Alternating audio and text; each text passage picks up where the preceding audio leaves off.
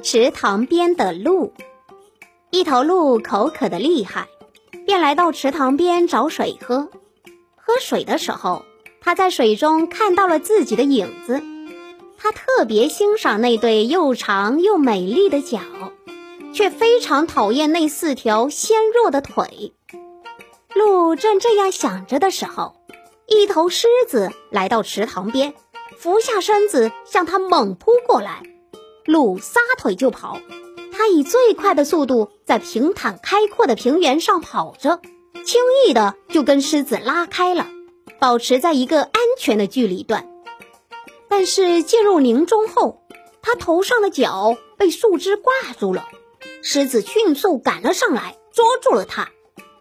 在临死的那一刻，鹿自责地说：“我真不幸，真是自己欺骗自己。”我小看的腿让我脱了险，我看中了脚却送了我的命。